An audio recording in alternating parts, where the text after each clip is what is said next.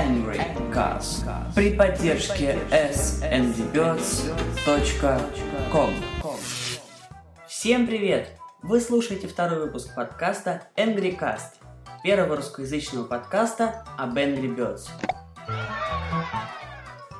И первая новость.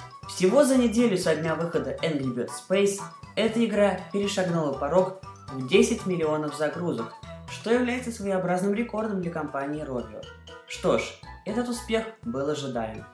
С того самого момента, когда новая версия игры появилась в магазинах приложений, она сразу же заняла первые места и продолжает занимать их до сих пор.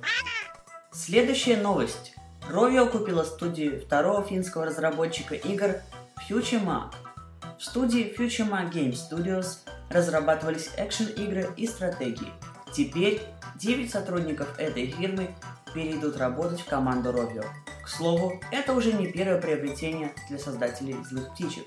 В прошлом году к компании присоединилась Combo Animation Studio. Angry Birds Facebook получила обновление. Открылась третья и последняя локация эпизода Surf and Tough. 15 новых уровней, фоном для которых служат раскаты грома, проливной дождь и всполохи молний, которые, кстати, выглядят просто отлично. К тому же, к составу птичек присоединился Терренс, он же Большой Брат. На этом все.